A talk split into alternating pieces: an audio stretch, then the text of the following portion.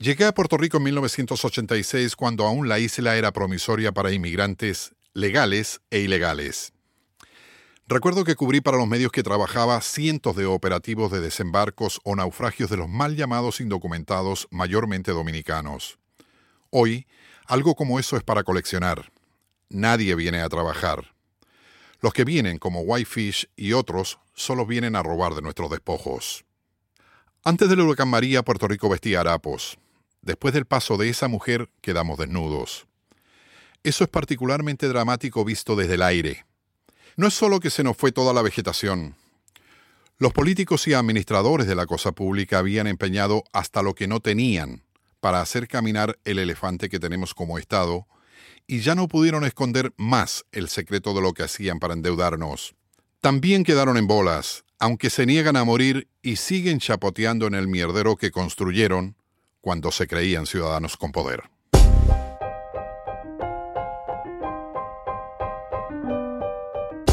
Mi nombre es Carlos Weber, soy periodista chileno radicado en Puerto Rico hace más de 30 años.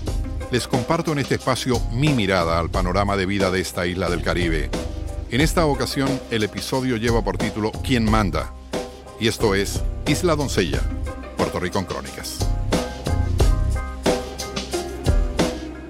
Estamos a un año de las elecciones generales de Puerto Rico, donde en un aparente juego de espejos democrático el electorado decidió darle el manejo del gobierno al partido que anhela ser el Estado 51 de la nación estadounidense. El gobernador Ricardo Rosselló, en un arranque de Prometeo, dijo que sería el último gobernador de la colonia, que en cinco años llegaría la estadidad.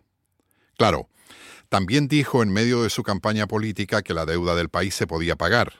Y hoy estamos en quiebra y con unos supervisores sobre nuestras cabezas que nos ordenan hasta cómo caminar, porque la lectura es que no hemos sabido mandarnos solos. Cuando el nuevo gobierno que decía que se podía pagar la deuda tomó las riendas, las realidades empezaron a golpearnos sin clemencia.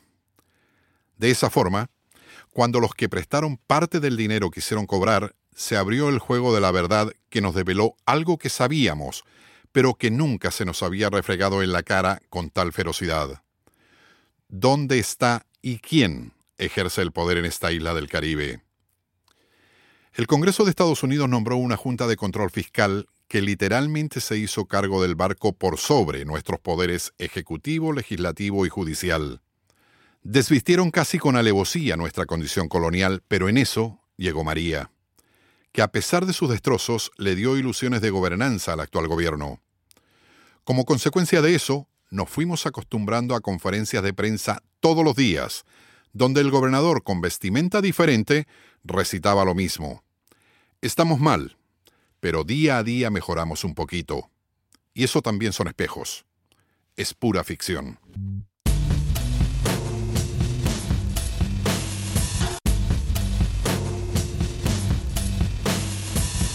En nuestra crisis humanitaria por el paso del huracán María, la Junta de Control Fiscal se clandestinizó y el gobierno como que aparece en control de los despojos de país que nos ha quedado montaron un centro de crisis donde el gobernador, sus ayudantes y funcionarios, acompañados de los federales, nos informan cómo vamos recuperando nuestros servicios básicos, luz, agua, comida, gasolina, diésel, dinero. Estuve en ese centro de emergencias que algunos llamaban la pasarela del COE con aire acondicionado y comida caliente gratis.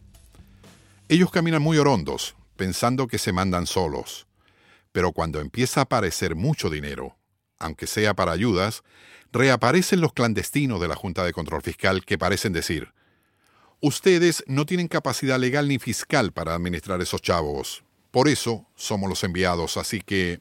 A ver, a ver, vamos a ordenarnos, porque de eso nos encargamos nosotros. Quiero que el gobierno se deje de ser un obstáculo a ese progreso. Es un plan fiscal pero también uno de desarrollo económico con el objetivo de tener un mejor Puerto Rico, un Puerto Rico saludable, educado, de calidad de vida. Eso es lo que me propongo hacer desde el primer día.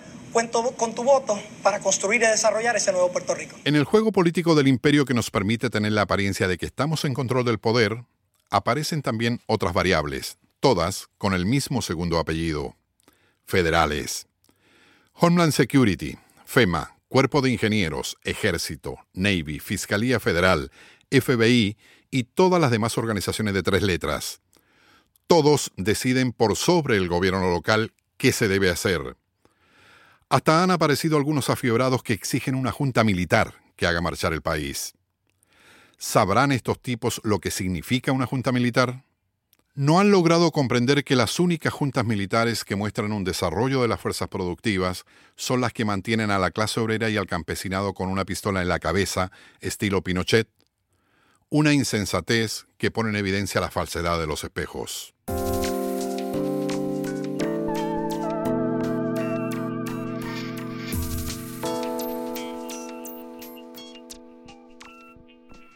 Desde la estructura del gobierno central se anuncia todos los días, con mucho boato, que Estados Unidos acude en nuestra ayuda, que ya hay casi 20.000 tropas y funcionarios contabilizando el desastre que provocó María que nos traen generadores de electricidad, comida, agua y brigadas, uniformadas y civiles, para intentar recuperar nuestros servicios básicos, particularmente luz y agua. Algunos funcionarios del gobierno central van más allá. Aún no han llegado todos los que tenían que llegar desde el presidente y vicepresidente de los Estados Unidos, presidente de la Cámara de ese país, secretarios, funcionarios, tropas y brigadas. Deben venir más y con más dinero. Somos sus conciudadanos, dicen, y ahora en aprietos por culpa de la naturaleza.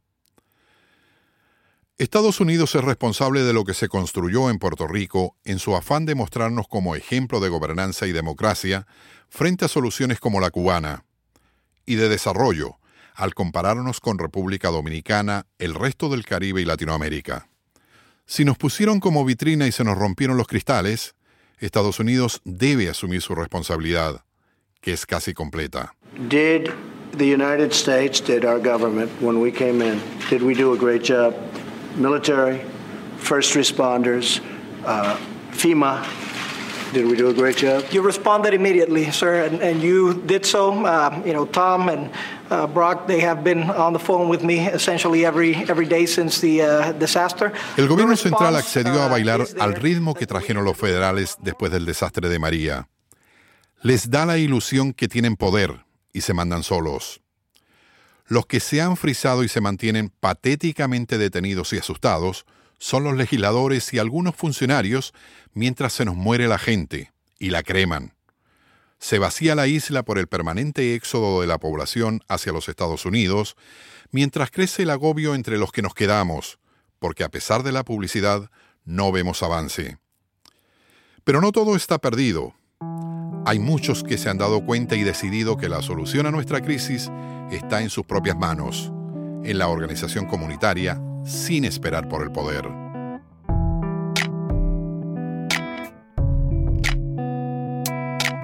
Uno de estos domingos hice un recorrido por la carretera 15 que conduce desde el montañoso pueblo de Calley a la costa de Guayama.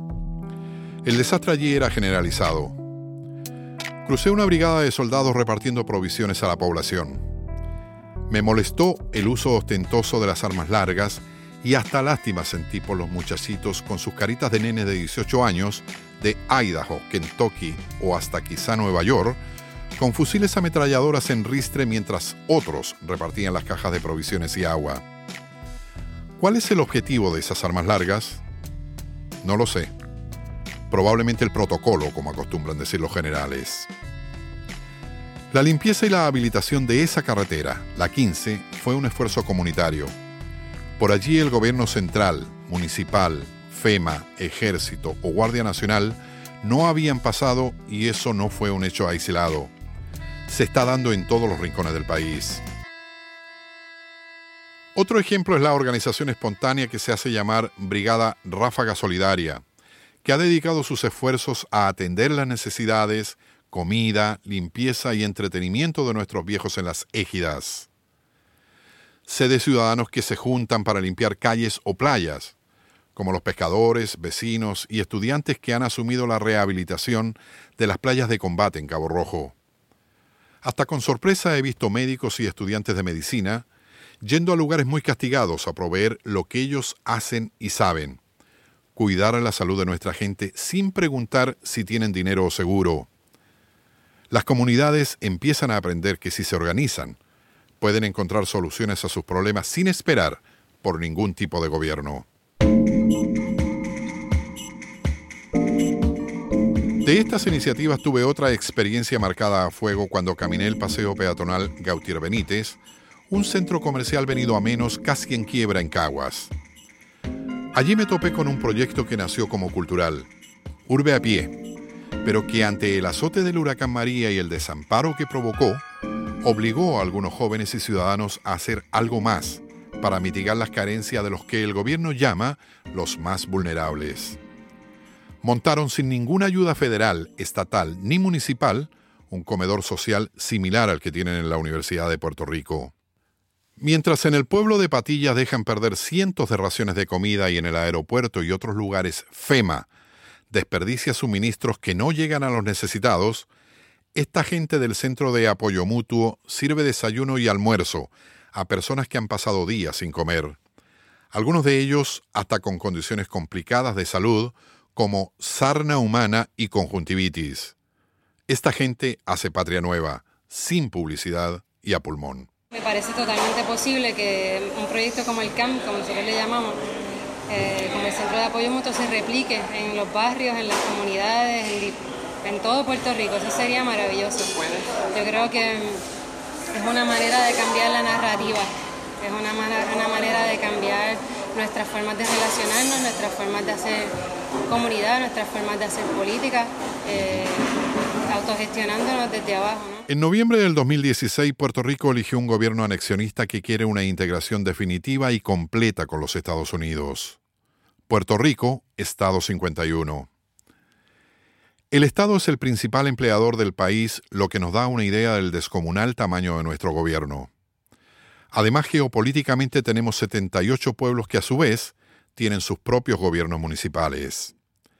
De 1952 en adelante, con la creación del ELA, Estado Libre Asociado y nuestra Constitución, el espejo nos ilusionó con una libre determinación de decisiones. Esas fueron las riendas que nos dio el Congreso de Estados Unidos, pero cuando revisaron nuestra deuda externa, tiraron de las riendas y concluyeron que aún no somos adultos y no podemos mandarnos solos.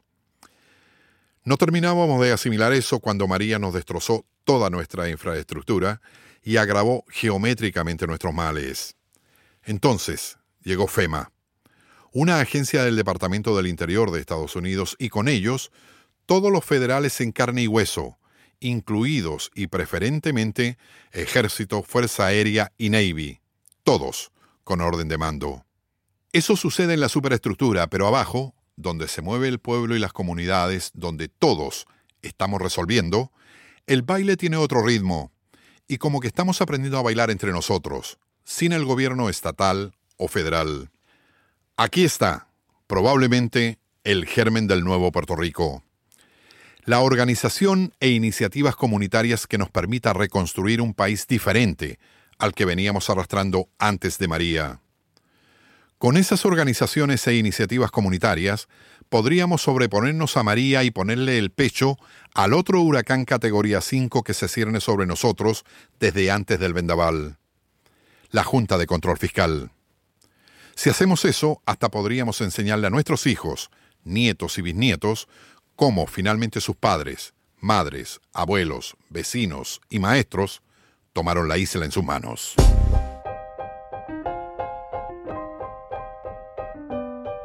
Gracias por su sintonía. Isla Doncella Puerto Rico en Crónicas es una producción de Arlín Cruz Alicea para Luciana Gamorada.